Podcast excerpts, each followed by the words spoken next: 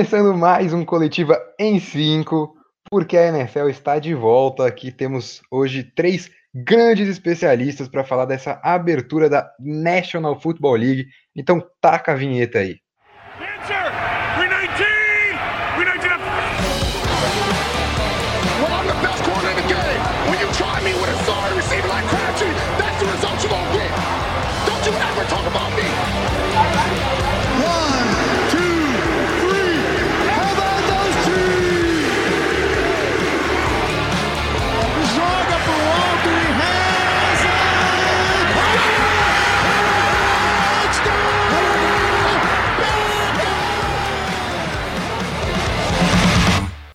E a gente começa esse episódio de hoje falando sobre o jogo de abertura da NFL, Kansas City Chiefs e Houston Texans, o jogo que ocorre nesta quinta-feira, 10 de setembro.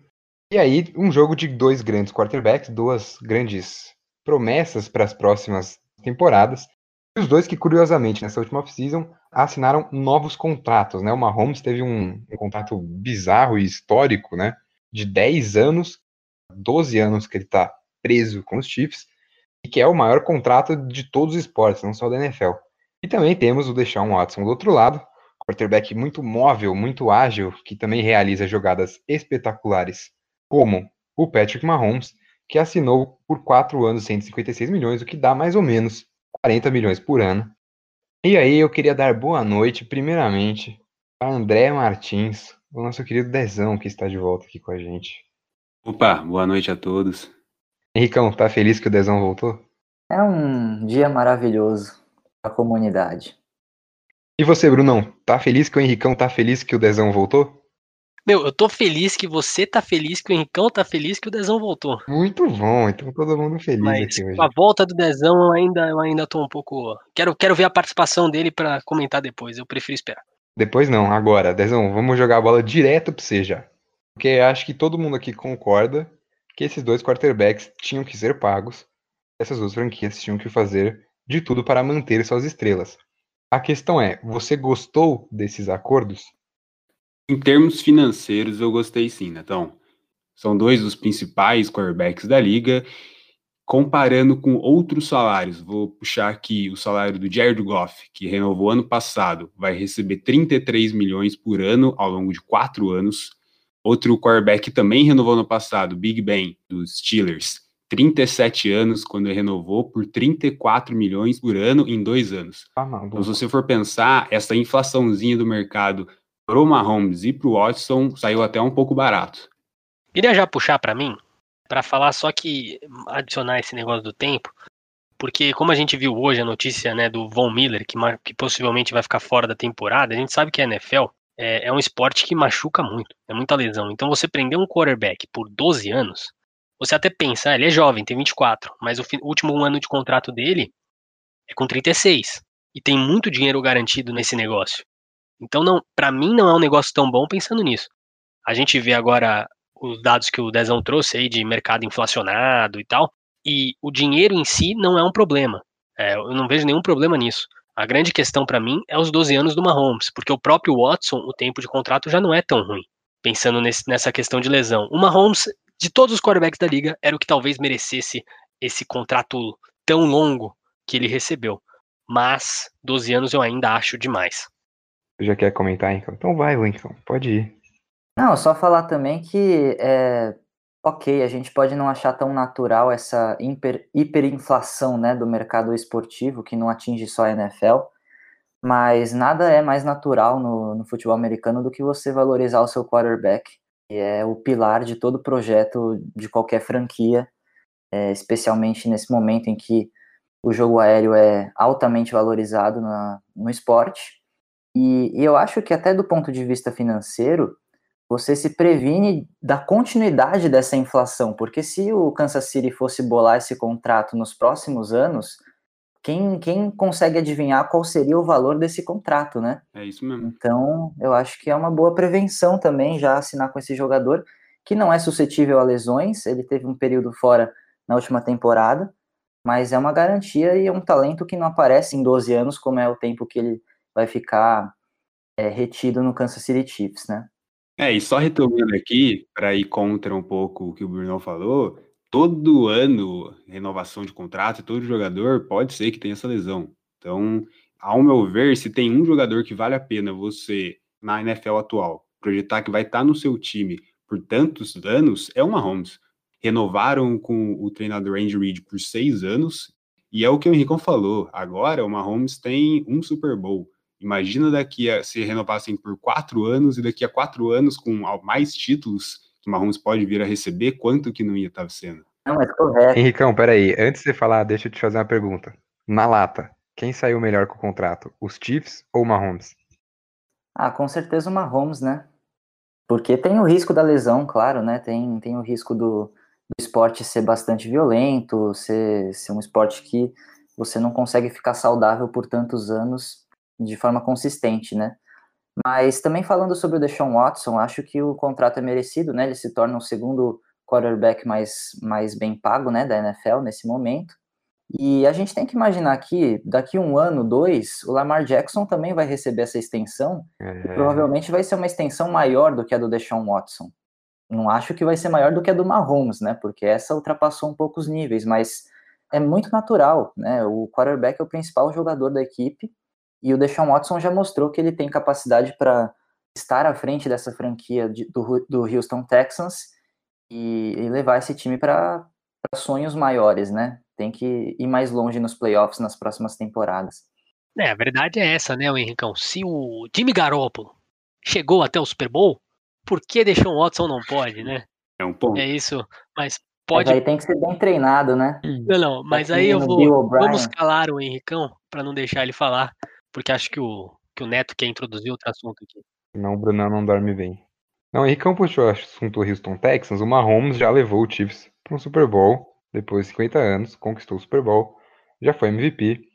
E como você falou, se Jimmy Garoppolo chegou ao Super Bowl, o que, que falta para deixar um Watson conseguir levar os Texans mais longe, Brunão? O que, que falta para esse time? Jogo corrido. E também o J.J. Watt fica saudável a temporada, né? Acho que são as duas coisas principais aí, né? J.J. Watt sempre se lesionando, sempre atuando em alto nível até a lesão, e o jogo corrido não acontecendo. Isso deixa o Deshaun Watson é, suscetível. É, no passado, na temporada passada, né, a gente viu o Houston melhorando muito a proteção de passe, que era um grande problema, principalmente com a chegada do Tunsil, né, que veio de, de Miami numa troca. Mas a grande questão ainda é, né? Eu acho que mesmo perdendo o DeAndre Hopkins, eu não vejo muito problema. O Will Fuller é muito talentoso, o Brandon Cooks que chegou é interessante. É, eu não acho que valeria a pena pro, pro Houston pagar o que o Cardinals pagou por ele é, nessa renovação que saiu hoje, né? Então, a grande questão esse ano além do J.J. Watt, é saber se o David Johnson vai ser capaz de, de promover um jogo corrido para ajudar o Deshaun Watson. Porque se isso não acontecer, aí a gente entra em outra história, a gente entra em outro problema e vai ser essas temporadas bem né, difíceis para o Watson é, ir longe nos playoffs. Chegar lá, ele chega. A grande questão é até onde ele avança. Então, na lata, qual vai ser o peso das decisões do Bill O'Brien para essa temporada do Houston? Cara, muito alto.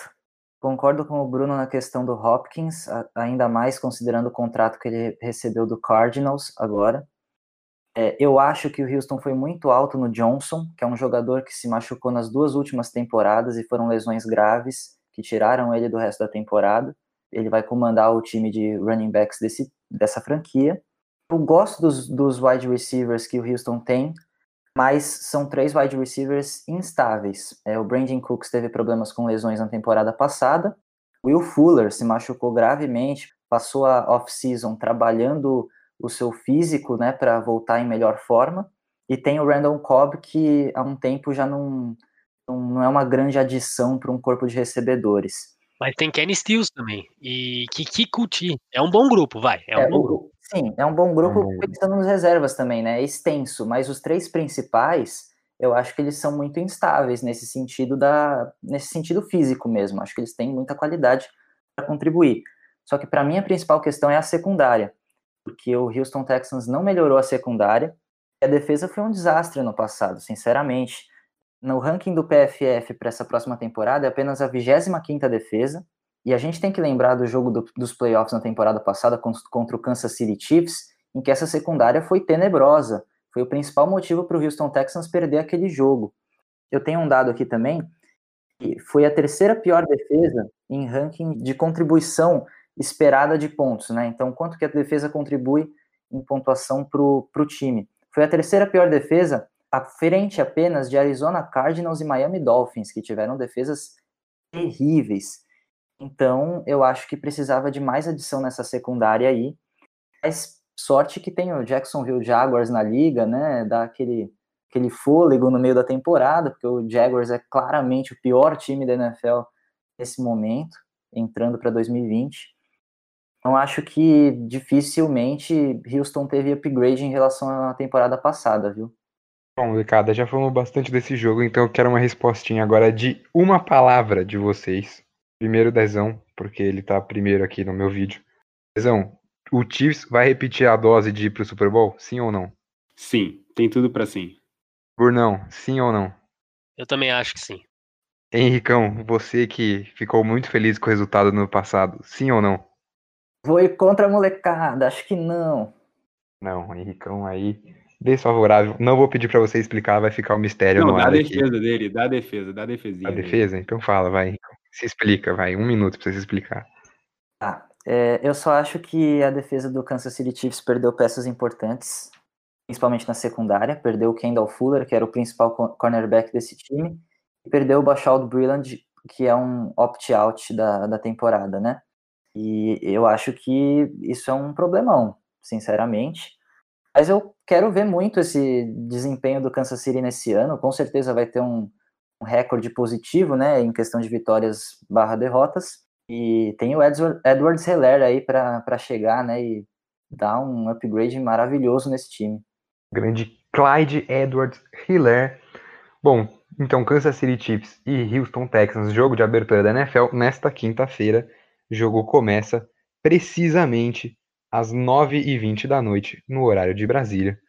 E aí, no nosso prime time de domingo, no grande Sunday Night Football, depois a gente põe a musiquinha aí de fundo, a gente tem um jogo muito interessante entre Dallas Cowboys e Los Angeles Rams, dois times que a gente tem altas expectativas, talvez mais para Dallas pela qualidade do elenco, Rams mais em questão do que eles já fizeram antes que eles chegaram ao Super Bowl, acabaram tendo uma atuação desastrosa e perderam para os Patriots.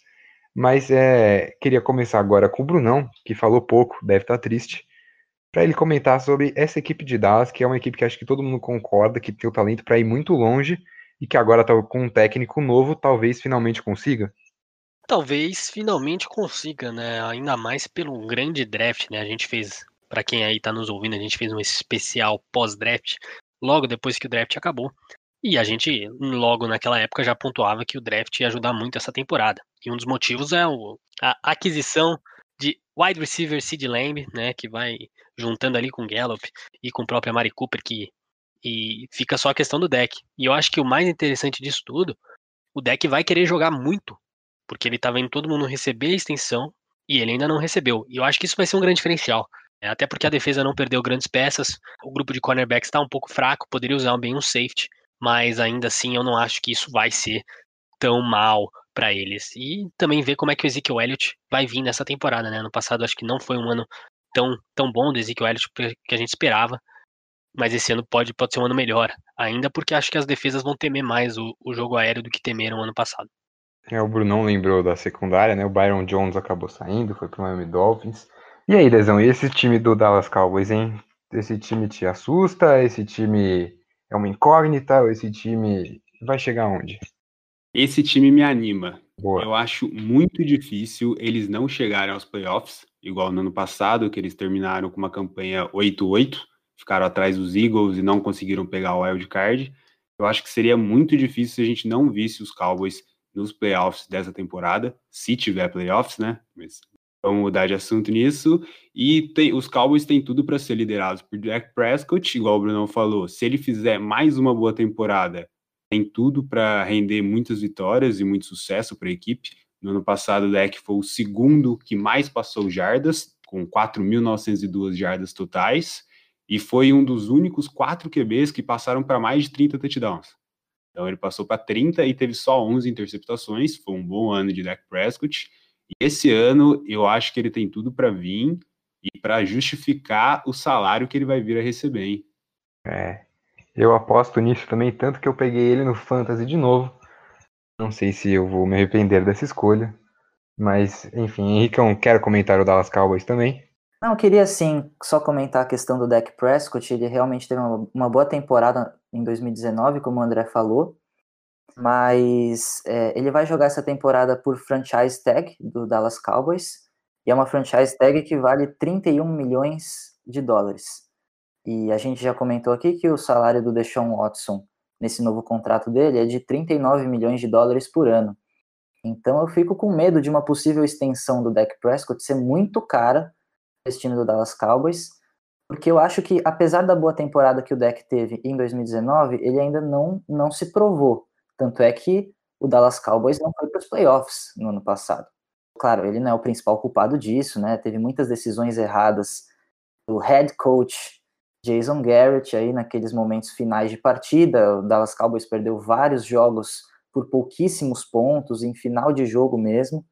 Mas, mas é um time que promete bastante para essa temporada, principalmente pelo ótimo draft que fez. E o deck vai ter três recebedores de altíssima qualidade para potencializar o seu jogo aéreo e mostrar que ele vale ser pago tudo isso que a gente espera que ele vai ser pago, né? Ô, Brunão, para onde que o Jason Garrett foi mesmo? Jason Garrett está no, no meu glorioso New York Giants aí, para quem estiver ouvindo. Bom, então já vou passar para você, Brunão, pra gente falar do outro time desse jogo, que é o Los Angeles Rams, que foi uma decepção na temporada passada, acho que a gente esperava um pouquinho mais do time que tinha ido pro Super Bowl, e que nessa temporada vai ter uma divisão ainda mais difícil do que no ano passado, né, porque o Arizona Cardinals se reforçou muito bem, o Seattle Seahawks ainda é um time muito bom, e tem o San Francisco 49ers, que chegou ao Super Bowl no ano passado. Meu, é, eu fico muito com o pé assim para trás nesse, nesse, time, apesar de eu no fantasy ter apostado um pouco no Rams porque eu peguei o, o Cam Akers, mas eu fico com o pé atrás porque ele depende especialmente de dois novatos, né? Porque o Daryl Henderson machucou, então a gente não sabe como ele vai vir para a temporada, e o Brown não é um, um running back, vamos dizer, confiável. E então eu assumo que o Cam Akers vai ser o titular. E isso é um problema, porque você vai depender dele. E do outro lado, no mesmo ataque, você tem que depender do Van Jefferson. E a linha ainda não tá boa, porque a linha foi muito mal ano passado. Então esse ataque tem problemas, até porque o Goff, apesar de ter recebido a extensão de contrato dele, não é um quarterback dos mais confiáveis né, na, na, na NFL. E a defesa também tem buracos, porque você tem o Aaron Donald que você tem que pagar, você vai ter que pagar o Jalen Ramsey, e isso cria buracos em todos os lugares, porque você quer ter estrelas, porque é, é franquia de Los Angeles, quer ter cara grande na expondo a marca. Então, assim, é, eu, eu, tô, eu tô com muito pé atrás. Acho o Chama que vem um excelente treinador. Espero que ele consiga estabelecer o jogo corrido, porque o sistema dele depende muito de um bom corredor. Então, por isso que eu falo que o Cam Makers tem que ir muito bem. Ou o Brown, mas acho muito difícil, até porque o Darren Henderson não sei como ele vai vir pra temporada. Eu tô, nesse momento eu tô com muito pé atrás em relação aos Rams. Ô, Brunão, você acha que o Van Jefferson vai ter uma, alguma responsa? Ele vai ter muita responsa. Pelo que estão falando no training camp, o trio deve ser Woods, Cooper Cup e Van Jefferson, porque ele tá indo muito bem no camp. Sim, ele tá indo bem no camp, mas você acha que é uma responsa com esses outros dois grandes recebedores, ele vai ter uma grande responsa parecida com a do Akers? A parecida com a do Akers é forte, mas assim, ele já está entrando entre os três titulares. A expectativa é essa, né? Até porque o Josh Reynolds nunca se estabeleceu. E se você está entre os titulares, até pensando que o Cooper Cup é um cara suscetível à lesão, a expectativa é que você tenha uma certa responsabilidade durante uma temporada de 16 jogos, entendeu? E, e esse é meu pé atrás, porque é um cara que no college, diferente do Cam Makers, ele é um cara que no college foi muito mais instável por Flórida. Tudo bem, ele não tinha um QB tão bom, mas eu fico muito pé atrás em relação a isso. Depender de novato nunca é uma coisa boa. É tinha falado do Goff um pouco antes. Legal lembrar que o Goff e o Dak Prescott foram draftados no mesmo ano, no draft de 2016. O Goff foi a primeira escolha, o Dak só saiu lá na quarta rodada. Draft também do Carson Wentz. Goff e Wentz já receberam extensão de contrato. O Dak ainda está na espera. E acho que vai ser um duelo de quarterbacks interessantes, né, Dezão? Aí, com certeza. Eu falei antes do contrato do Goff. Em relação ao Prescott, ele não fica muito atrás nos números de 2019. Eu falei do Prescott passando para 4.900 jardas. O Jared Goff passou para 4.638, em terceiro nessa posição. Só que a grande diferença para o Prescott é que o Goff passou para 22 touchdowns, 8 a menos, só que ele teve 16 interceptações. Então já é uma, uma diferença considerável em relação ao outro quarterback. E o Jared Goff, eu acho que ele depende mais do sistema do Sean McVay do que dele mesmo. A gente vê em 2018 o Rams chegando no Super Bowl, mas o papel do Goff era um papel, ao meu ver, parecido com o do Tannehill no ano passado. Foi bem, foi um QB de sistema ali razoável, que não, não comprometia e também fazia o que era pedido. Teve um bom ano, levou o time muito bem. No ano passado a gente já viu um pouco mais de fraquezas e de uma dependência maior em cima dele, apesar do, da melhora no final do ano, com o Sean McVay conseguindo mudar um pouco do esquema tático. Eu acho que nesse ano a grande questão, fazendo o link com o que o Brunão falou, é o jogo corrido. O jogo corrido do Rams nem parecia que tinha um jogador como Todd Gurley, o nosso querido Gurlo, lá, porque chegou a apenas 1.500 jardas, o ataque inteiro dos Angeles Rams para ter noção, foram 41 jardas a menos que Derrick Henry.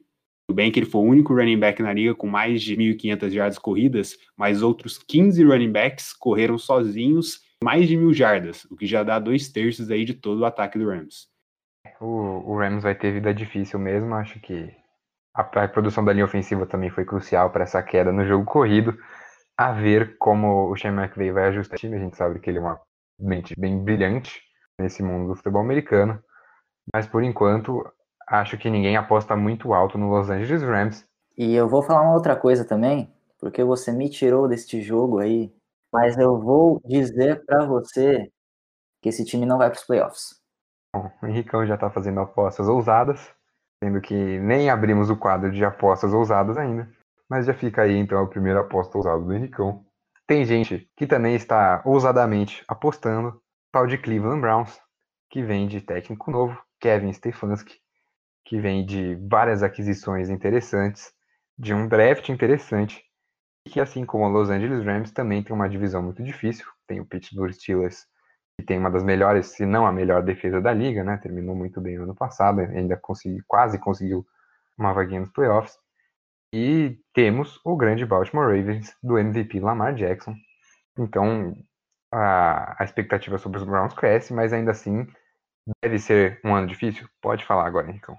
Pois é, Netão, você citou um problema aí dos Browns que é difícil, porque a liga que o Cleveland Browns está é complicada demais. Você vai brigar com o Ravens, que teve o MVP da temporada passada, Lamar Jackson, e os Steelers, ninguém tá botando muita fé nesse momento, mas teve uma das três melhores defesas da temporada passada, e tem o Big Ben de volta. A gente não sabe se ele vem com a saúde 100% restaurada, mas esse time com o Big Ben é capaz de produzir muito mais do que produziu na temporada passada. E olha que na temporada passada ainda terminou com oito vitórias e oito derrotas, com quarterbacks medíocres, né? E aí a questão do Browns, eu acho o seguinte, já na temporada passada a gente falava que esse time tinha um elenco muito bom, que tinha feito uma free agency interessante, e aí agora a gente está de novo nessa. Fez uma free agency interessante de novo e ainda por cima fez um draft maravilhoso também. Foi um dos melhores drafts aqui que a gente analisou. E agora tem o Kevin Stefanski. Esse é o trunfo do Cleveland Browns para essa temporada, porque o Kevin Stefanski mudou a cara do Minnesota Vikings com o Kirk Cousins. É, ele transformou esse quarterback em um, em um dos melhores da liga na temporada passada. Mas aí o Stefanski vai ter em mãos o Nick Chubb e o Kareem Hunt para montar esse ataque, para montar esse jogo corrido. Eu só queria fazer uma intromissão aqui, porque o Henricão, quando ele foi falar dessa divisão, da EFC North, ele esqueceu da quarta força de comentar não, não, do grande não. hashtag meu Burrow. Ah, não. Mas aí é o Burrow Football Club. É isso. Aproveitar de novo que eu interrompi aqui e falando sobre o Browns e sobre o Baker Mayfield, eu acho que a gente estava discutindo um pouco antes do podcast se esse é o ano de Baker Mayfield, parafraseando nosso grande amigo Bruno Nossig. E respondendo essa pergunta, eu acho que só depende dele, porque no ano passado o hype nos Browns já estava muito grande, foi aquela decepção, como o Henrique falou, acabando 6-10 em terceiro na divisão. Mas um grande fator dessa desilusão também foi o rendimento de Baker Mayfield. Após ser draftado em 2018, então uma campanha muito bom como rookie, tendo, sendo dele o recorde de touchdowns passados em uma primeira temporada por um QB, ano passado o rendimento dele foi bem abaixo. Pode passar um pouco ofuscado, que eu vou falar, pelas 30 interceptações que James Winston teve no Tampa Bay, mas o Baker Mayfield foi o segundo mais interceptado. Ele teve 21 interceptações e 22 touchdowns. Então eu falei do, da relação de touchdown e interceptação do Goff um pouco antes, agora é um touchdown a mais só do que interceptação que o Mayfield teve. Eu acho que só depende dele.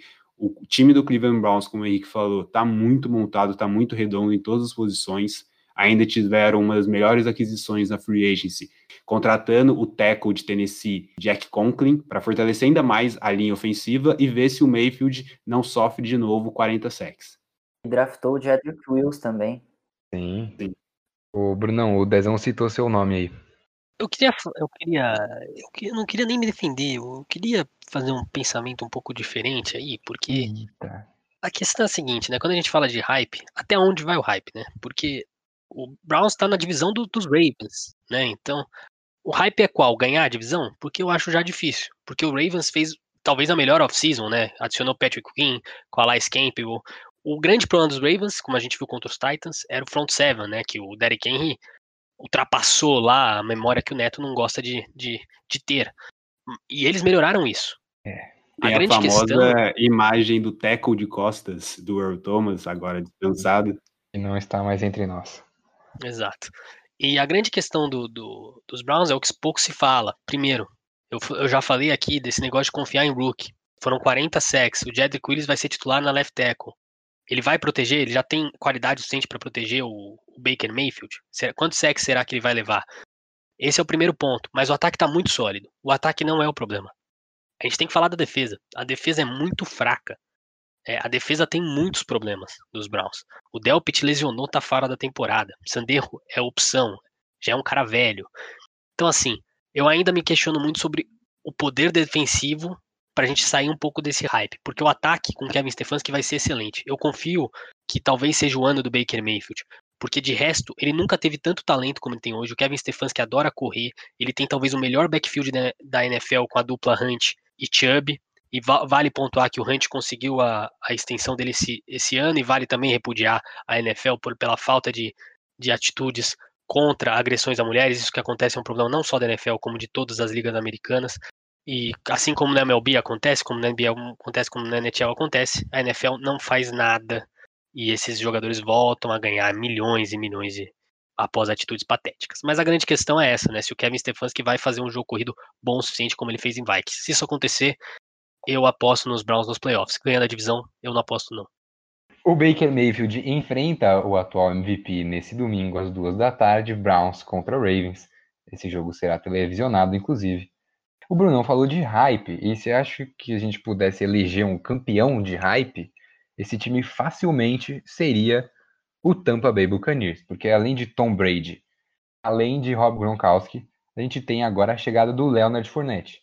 E a gente já falava antes que o backfield de Tampa Bay pudesse ser um problema, né? Você não tinha nenhum grande jogador ali, você tinha o Ronald Jones, o grande Ronaldo João, é, mas faltava um, um cara mais mais de peso, como o Leonardo Fournette, Bruno? Faltava, né? O, o Arias, técnico do Tampa Bay, falou agora que quem começa como titular é o Jones, mas agora já saiu que o Fournette vai ter logo na semana 1 um, um papel importante. Talento como o Fournette não existe. Um cara com o tamanho dele, que corre como ele, que é capaz de quebrar tackles. Ele é um cara muito talentoso.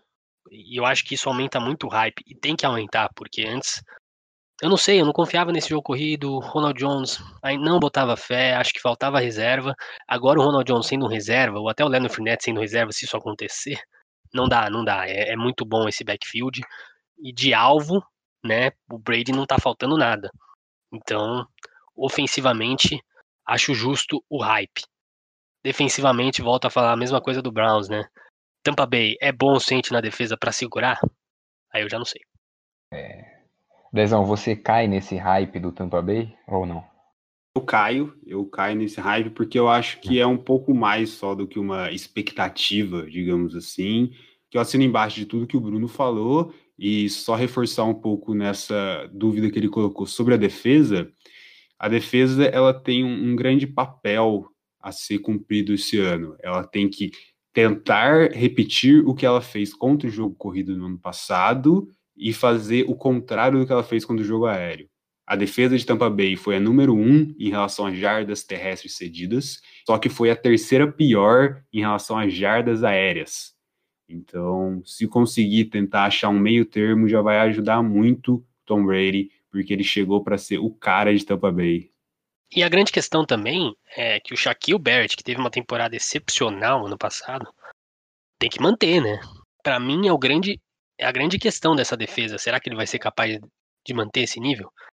Porque assim, a secundária deu uma melhorada, né, mas a grande questão acho que também é essa, porque não é um jogador que era tão constante até o ano passado. Henricão, eu escolhi você para pegar no pé hoje. Você, na lata, na lata, Henricão, você confia em Tom Brady com 43 anos entrando na sua 21 primeira temporada? Confio. Tem polêmica aí. Com confio. certeza, confio.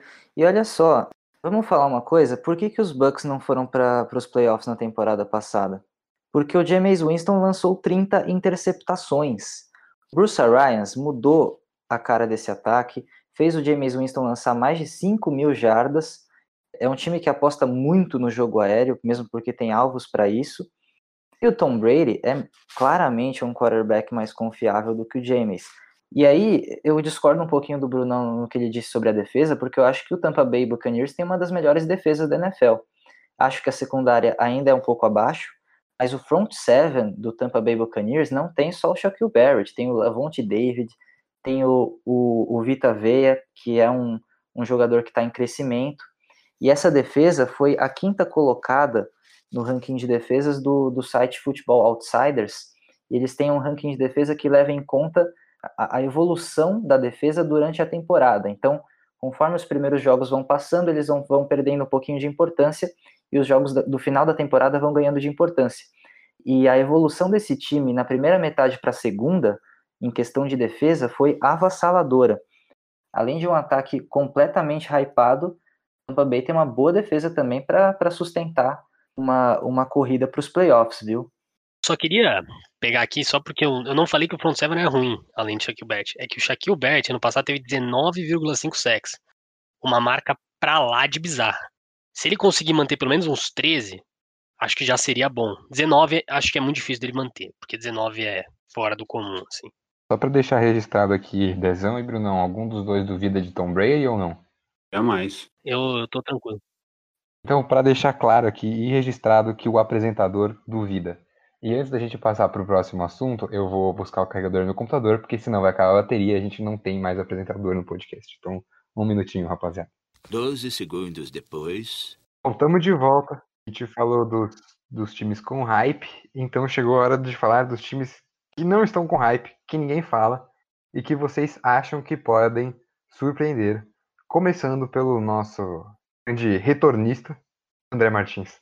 Eu vou pegar aqui um gancho que o Henricão falou numa passagem dele, que é do Pittsburgh Steelers. Eu não sei se não estão falando dessa franquia, mas não estão dando o devido destaque. Bem que ela está numa, numa divisão, como a gente falou, muito difícil, junto de Ravens, Browns e do grande Cincinnati Bengals, Cincinnati Burrows. Mas o Pittsburgh Steelers, ano passado, quase foi para os playoffs, com uma vitória, de conseguir. Os Titans tiveram nove, eles acabaram com uma campanha com oito vitórias e oito derrotas. E a gente só deve lembrar do quarterback que estava lá, porque o Big Ben lesionou, por causa da capacetada que ele levou do Miles Garrett e que daí ficou Mason uhum. Rudolph gravado na nossa cabeça. Esquecido do Mason Rudolph. Eu lembrava do Devlin Hodges, o Duck Hodges. Nossa, esse era dois. pior ainda. Mas aqui teve os dois, entrou... o pior ficou gravado. Isso, que entrou porque o Mason Rudolph estava mal demais. Uhum. Mas esse ano eu tô fechado com o retorno do Big Ben e, e tô grande também em Juju Smith-Schuster na duplinha com Deontay Johnson e com James Conner. Tô muito triste essa temporada do Fantasy que eu não consegui sair nas cinco ligas que eu tô com o James Conner no meu elenco. E também, né, não preciso nem falar da defesa do Pittsburgh Steelers, que tá em, claramente no top 5 defesas da liga e é que acabou de renovar com um dos seus melhores Eds, que é o Cam Hayward. Então, eu acho que esse time tem tudo para conseguir chegar aos playoffs e talvez bancar os hypados Browns. Bom, nosso comeback podcaster of the year, apostando no Big Ben Roethlisberger como comeback player of the year na NFL. E agora chegou a vez de Brunão Nossig falar sobre o seu time que não está na mídia, o time que ele acha que merece mais respeito. Vai falar Bom. do Tua, certeza. O time que não está na, na mídia e que, diferentemente do Dezão, né, que ele falou do pick pro Steelers, que por sinal vai perder pro Daniel Jones. Fica aí o aviso para quem está ouvindo, Daniel Jones vai jogar muito. Vamos ter clubismo aqui sim. Mas o time que nunca tá na mídia, nunca tá na mídia, nunca tá na mídia, chama-se Tennessee Titans. Nunca tá. Esse acabou de anunciar um defensive end maravilhoso, maravilhoso, que eu esqueci o nome. Peço aqui para alguém Ah, lembrar Davion Clown, hein, Brunão? já Davion Clown, acabei esquecendo, É. deu branco. Então, assim, é, o Vrabel já mostrou que é um baita treinador. Mostrou isso ano passado, fazendo, resolvendo problemas de um ataque que não tinha recebedor. Acho que o ataque ainda tem seus problemas, até porque perdeu muito na linha. Mas a defesa melhorou muito. Até porque vale lembrar que o Jadavion Clown, assim como a gente tweetou lá no, no intervalo em 5, teve o melhor ano exatamente quando o Vrabel era coordenador defensivo é, do, do Houston Texans. Então, assim, se espera um ano muito bom dele, se espera um ano muito bom do Titans. Eu acho que o Titans, de novo, pode surpreender. Eu acho que vai para os playoffs, até porque a divisão é fraca, né? Com Jacksonville ali já saindo. Desculpa com as quantidade de trocas, Jacksonville não vai longe. É, ainda tem o Houston Texans, que eu vejo muitas deficiências, como a gente já falou aqui. E o Colts com o Philip Rivers eu não consigo acreditar. Então, assim, o Titans pode ganhar a divisão. E se chegar nos playoffs, é problema para quem tiver pela frente. O Vrabel é um cara que me dá medo. Não sei porquê. Eu olho pro Vrabel, cara grande, sei lá, forte. Cara que eu evitaria passar muito perto. Não sei, vai que ele se irrita, enfim. Não gostaria de me desentender com o Mike Vrabel. Henricão, é, qual é a sua, a sua escolha de, de time surpresa para essa temporada? Primeiro dizer aqui que você não gostaria de se dar de frente com o Mike Vrabel porque ele destruiu o seu Baltimore Ravens. Não é só por isso, mas. Mas enfim, ó, eu, eu fiquei triste agora que o Dezão voltou pro podcast, porque ele roubou, roubou Ah, na não. minha aposta da temporada. Não, não, não, não, não. Roubou minha aposta da temporada. Eu ia. Tinha que falar ter combinado, pô. Eu falava dos Colts Steelers. só pra brigar com o Burnão, que não tá hypado neles. É, não, mas eu ó, estou brincando, obviamente, porque a adição de André Martins é uma adição de ouro.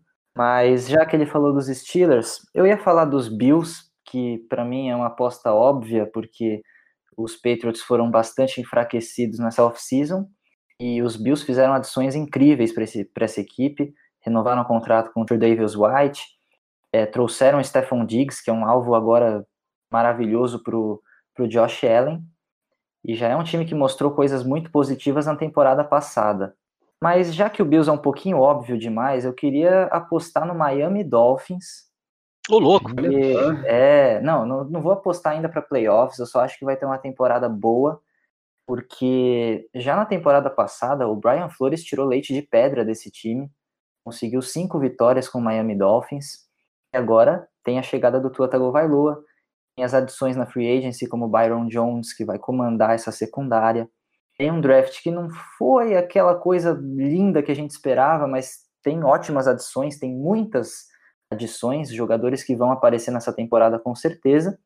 E eu acho que é um time que, assim, eu acho que não, não desbanca o Buffalo Bills na AFC East, mas, mas pode desbancar os Patriots, pelas perdas que os Patriots tiveram. Fique Boa. registrado, Netão, que a primeira pessoa do coletivo em 5 que apostou no Miami Dolphins de Tua Tagovailoa não foi Bruno Nossig. É verdade, momento histórico aqui. Bom, então eu vou fazer minha apostazinha rápida também. Eu acho que um time que pode acabar surpreendendo a gente é o Sandy, ah, não, é Los Angeles Chargers. É a equipe que se mudou para Los Angeles. Acho que é um time que sofreu com muitas lesões na defesa, já tá acontecendo tudo de novo. Mas é um time que eu acho que tem talento para se recuperar, para fazer uma campanha positiva novamente. Quem sabe beliscar um wildcard. Acho que o Tyrod Taylor é um quarterback interessante para guiar eles, enquanto o Justin Herbert não está pronto. Amor do Brunão. Mas é, fica aí então a minha aposta. E também queria deixar um- uma apostazinha ousada de fundo. Eu acho que o Chicago Bears vai ter uma temporada de recuperação este ano. Mesmo com o Mitch Trubisky de quarterback. Ou Fultz. Nessa sei. também. Nessa também. Tô alto Nessa no também. Mitch. É. Porque o Chicago melhorou muito a defesa, né? A chegada do Robert Quinn ali é muda, e mesmo os corners e os safeties ali dando um pouco para baixo, Jalen Johnson no draft ali vai fazer um pouco de diferença, eu acho. Então, acho justo, eu não, não vou criticar. E com o perdão da palavra, eu acho que o Mitch Trubisky deve estar tá putão. Estar tá querendo muito essa temporada. Tá todo mundo desmoralizando ele, então eu acho que essa é aquela temporada make or break dele. Acho que as chances são altas dele dar break, mas aí você tem o Nick Foles de banco, e o Nick Foles de banco te dá Super Bowl, a gente já viu isso antes. Mas a minha questão é se você desvaloriza um jogador que não te dá nada e ele fica bravo, isso é mais positivo ou é mais negativo? Não sei. Que não tem muito como ser mais negativo, né? Do que já tá É, a já gente- já vencendo. A gente tem que lembrar que nem tudo é que nem a máxima do BBB, que querer é poder. Não, não é poder, não, às não, vezes. Pelo amor de Deus, caiu o nível. Eu não devia ter falado. Não devia ter falado de Chicago Bears. Olha onde a gente foi parar. Não, mas aí só pra adicionar também, é, eu fico triste pelo Foles aí, porque no passado ele teve uma lesão grave, voltou muito mal após a lesão no ombro, perdeu né, a titularidade pro Minchel, que também vinha bem. Mas assim, se, joga- se um jogador recebeu o contrato que o Foles recebeu, se espera que ele seja titular, independente de quem esteja na frente dele. E agora vai pros Bears e vira reserva do Trubisky, assim. Então, quanto será que essa lesão não atrapalhou ele, né, para ele ter esse tipo de desempenho? Também uma salva de palmas aí para diretoria do, do Bears que troca pelo Foles, aceita um contrato absurdo pelo Foles, e aí vai ver ele ser reserva de Mitchell Trubisky. Fica um aplauso aí para a diretoria do, do- dos Bears, ainda bem que tem sempre diretorias piores do que a do Giants, para me dar um pouco Que ainda não pegou o último ano de contrato com o Trubisky também, né? Então tem isso. Não, já, É. já recusou. Já recusou Isso, o já último ano. recusou.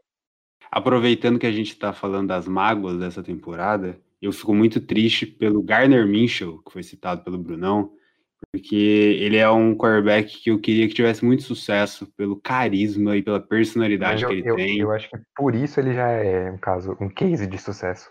Ele já é um Gardner case de só sucesso. pelo seu bigode é um case de sucesso. Isso aí eu ouvi Ele falar que vale nada. TCC.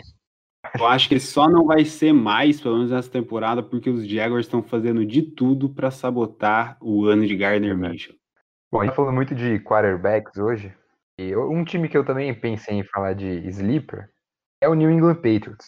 Mas eu pessoalmente acho um- desrespeito você tratar Bill Belichick e os Patriots como sleeper. Eu acho que pode sair todo mundo que esse time não vai ser um sleeper. É sempre um time que a gente espera grandes coisas. E aí, é, o Henricão tá mais quietinho aqui recentemente, desde que ele falou a besteira do BBB. E aí eu queria passar para ele agora, para ele comentar se ele acha que os Patriots realmente já eram sem Tom Brady, se tem que acalmar e confiar no tio Belichick. Primeiramente, peço desculpas pela minha referência aí de reality show. Sei que nem todos estão preparados para esse tipo de referência. Eu gostei, eu gostei. Muito obrigado. Mas sobre os Patriots, eu sei que eu desvalorizei um pouquinho agora que eu falei do Miami Dolphins, mas a gente não pode du- duvidar mesmo do Bill Belichick. É, eu acho que as perdas na defesa são dolorosas. Perdeu, perdeu Patrick Chung, perdeu é, o Kyle Van Noy, que foi muito bem na temporada passada. Enfim, perdeu muitas peças na secundária e na linha de linebackers. E, e no ataque, eu acho só que o Cam Newton, apesar de ter recebido a- titularidade, é, é ainda uma incógnita, porque a gente teve um- uma amostra muito ruim dele em 2019. Ficou lesionado por um bom tempo, mas antes mesmo da lesão, ele já vinha de um desempenho muito fraco à frente do- da equipe do Carolina Panthers. Então as incógnitas são essas. O, o Bill Belichick nunca é uma incógnita. O New England Patriots tem ainda uma defesa que conquistou ano passado. Para mim, foi a melhor defesa, é, à frente mesmo, inclusive da defesa do, do San Francisco 49ers, que foi tanto comentada. Teve o, o jogador defensivo do ano, no, no Stephen Gilmore, e ele continua no time, obviamente, é o capitão desse, dessa defesa aí. Virou E- 99 no Maiden. Virou 99 no Maiden, fato Ah, é? importante. Teve isso. Então, assim, eu só acho que vai ser uma temporada complicada para brigar por, por playoffs, mas é, em termos de, de esperar coisas boas, acho que a gente pode esperar coisas boas sim, e mesmo porque parece que essa parceria entre o Bill Belichick e o Cam Newton tá dando certo, pelo que a gente viu Eu no vou- training camp. Eu vou falar aqui que eu discordo de você em relação ao Cam Newton, porque a gente falou do Trubisky full pistola. Não tem, acho que, nenhum jogador na NFL que tá mais é, bravo com tudo que aconteceu, é, tirando, lógico, Colin Kaepernick, que aí vai exceder. E tá de volta no Maiden também. E tá de volta no Maiden, graças a Deus. É, mas, tirando ele, é, é o Cam Newton. Ele foi totalmente desvalorizado. Você percebe pela todos os vídeos que correram na off-season que ele tava bravo, que ele tava querendo provar. Então, para mim, já é candidato. É o meu favorito para comeback Player of the Year. Só que a grande questão dos Patriots não é nem isso. A grande questão é se a linha vai manter o nível, é se ele tem um wide receiver bom o suficiente, porque eles doparam o Sanu. Então continua essa grande incógnita que eles já tinham na temporada passada aqui. Quem vai pegar passes do quarterback? E outro, é o jogo corrido. É, o Sonny Michel não é um cara que está se provando confiável. É, você tem Rex Burkhead, troparam o Lamar Miller. Agora o Damian Harris, que era um candidato aí a, a ser titular desse backfield, machucou a mão, vai ficar fora no mínimo três semanas. Então, assim, o ataque tem muitas, muitos problemas. E eu não acho que nenhum deles é Cam Newton. Eu acho que o Cam Newton é a solução. É isso. Pode te oferecer muitas coisas. Porque se a gente comparar esse nosso papo sobre os Patriots na época do draft, analisando todo o elenco, e agora, pelo menos para mim, já teve uma grande mudança só em relação ao quarterback. Porque, beleza, essa dúvida sobre o rendimento do Cam Newton depois, de, depois de sua lesão, que ainda pode ser uma incógnita, mas entre ele e o, e o Jared Stidham, que é uma completa incógnita, eu sou 10 mil vezes mais do que Cam Newton. E isso não descartando o Stidham, mas é porque o Cam Newton já se provou ser um quarterback de elite, só precisamos saber se ele vai retomar essa produção. E eu falei do carisma do Minchel, um outro cara que tem uma carisma muito grande é o Cam Newton.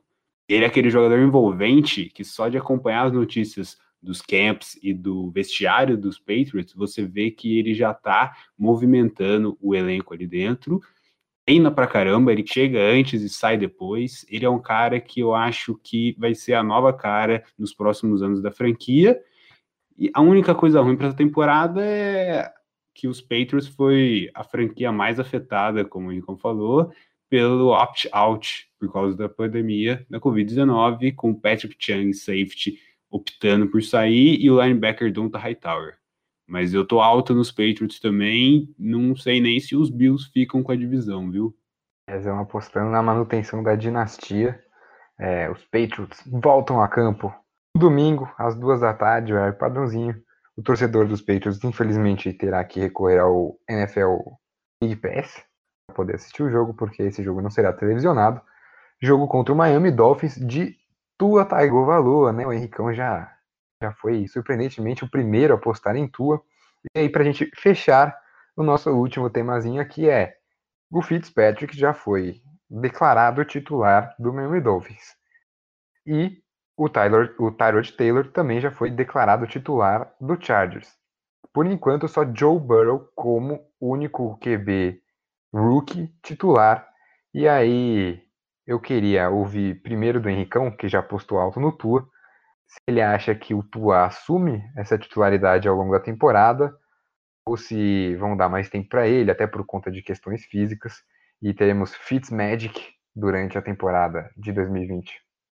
Então, na minha visão, o projeto para o Tua Tagovailoa é de ele assumir durante a temporada. É, vai começar com Ryan Fitzpatrick, é, até para dar um tempinho a mais para o Tua se acomodar com a equipe, se acostumar com o sistema de jogo, e também tem a questão da lesão dele, que, que foi inclusive uma incógnita muito grande para draftar ele naquela posição do draft, mas, mas o projeto para ele é que ele assuma já durante essa temporada, com certeza.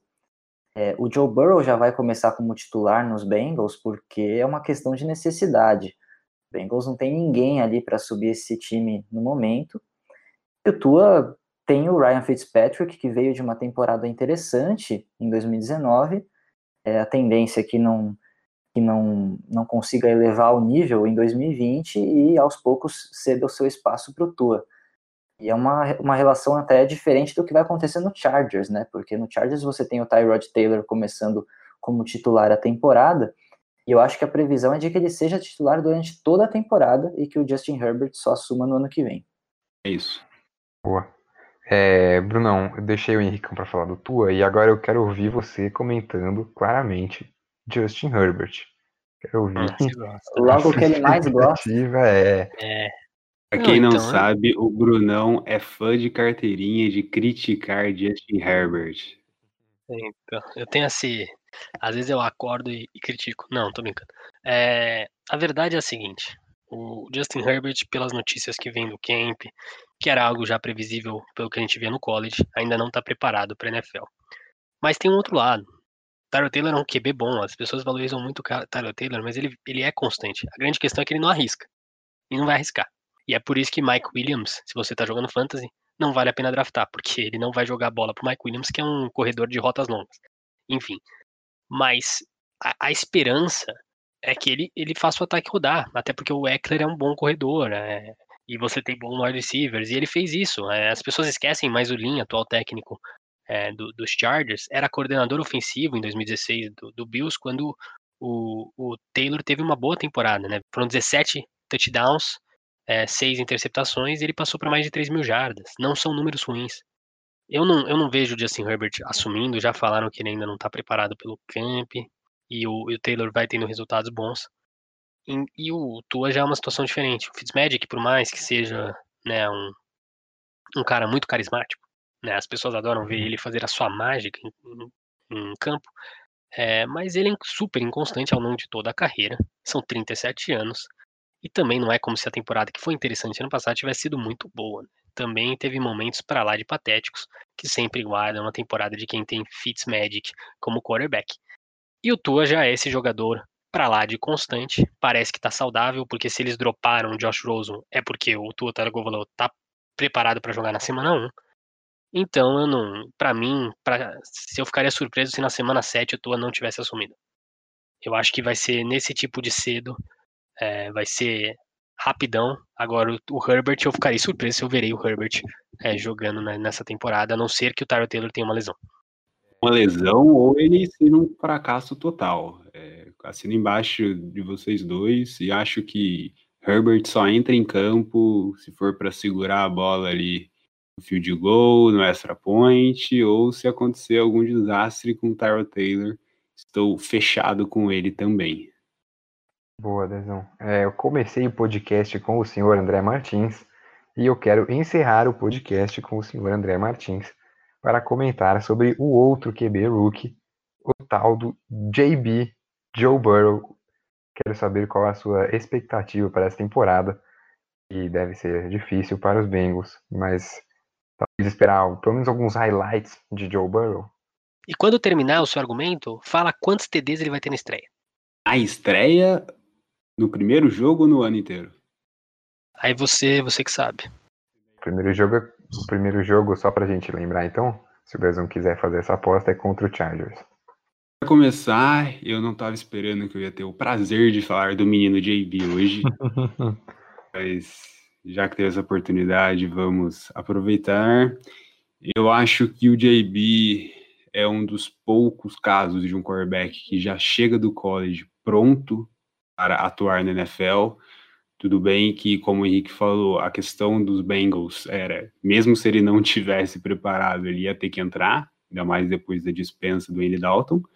Mas eu, se fosse torcedor dos Bengals, ficaria muito tranquilo tendo o JB under pocket ali, porque ele é um cara que se provou na temporada passada ser um franchise quarterback, quebrando recordes, ganhando Heisman, levando LSU até a decisão e vencendo também o campeonato. A única dúvida que paira sobre ele é porque ele só teve uma temporada de elite, que foi justamente a temporada passada, mas eu acho que ele vai poder provar no melhor estilo na NFL, na maior liga, o valor dele. E o cara é a frieza em pessoa, né? Você olha para ele, você vê que o maluco sabe o que tá fazendo, ele tem o sangue de barata e é um sangue de barata no outro nível, porque ele não é só frio em relação a fazer o seguro, igual o Brunão falou, o Tyler Taylor. O é que ousa. São várias jogadas trabalhadas, são lançamentos ousados em janelas Tem medo de levar porrada, né? Ele não tem medo de levar porrada também. Até uma outra dúvida que paira sobre ele, que muitas vezes ele deixava de se jogar no chão para tentar ganhar algumas jardinhas a mais e eventualmente levava porrada não é, não chega a ser um nível de Josh Allen, mas é uma coisa que para se manter seguro, para se manter saudável, ele precisa dar uma melhoradinha. Mas chegando agora na previsão que o Brunão pediu, eu acho que contra os Chargers são quatro touchdowns, Nossa, uma interceptação apenas. Eu tô alto com ele. Não acho que na divisão eles vão ter grande protagonismo, justamente por toda essa força da AFC North. Mas ainda mais com as armas que eles têm à disposição. Então, para finalizar, tô fechado com o Bengals, tô fechado com o Burrow. Ano que vem eu já aposto muito mais alto. olha só. Finalizando, 28 touchdowns totais na temporada. Viajou, tá emocionado.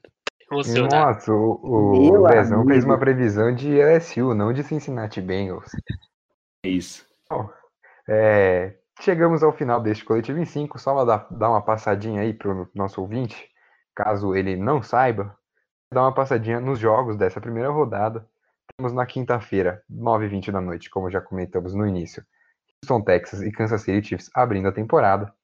Às duas da tarde, no domingo, temos Philadelphia Eagles contra Washington Football Team, Miami Dolphins contra New England Patriots, eh, Green Bay Packers e Minnesota Vikings, grande clássico da NFC Norte, Indianapolis Colts e Jacksonville Jaguars, Chicago Bears contra o Detroit Lions, o Las Vegas Raiders pega o Carolina Panthers, os Jets visitam os Bills de Josh Allen, temos aí também o duelo entre Mayfield e Lamar Jackson, Cleveland Browns e Baltimore Ravens, o Seattle Seahawks de Russell Wilson pegam os Atlanta Falcons de Matt Ryan, aí às 5 e 5 da tarde temos Los Angeles Chargers e o Cincinnati Bengals do grande Joe Burrow.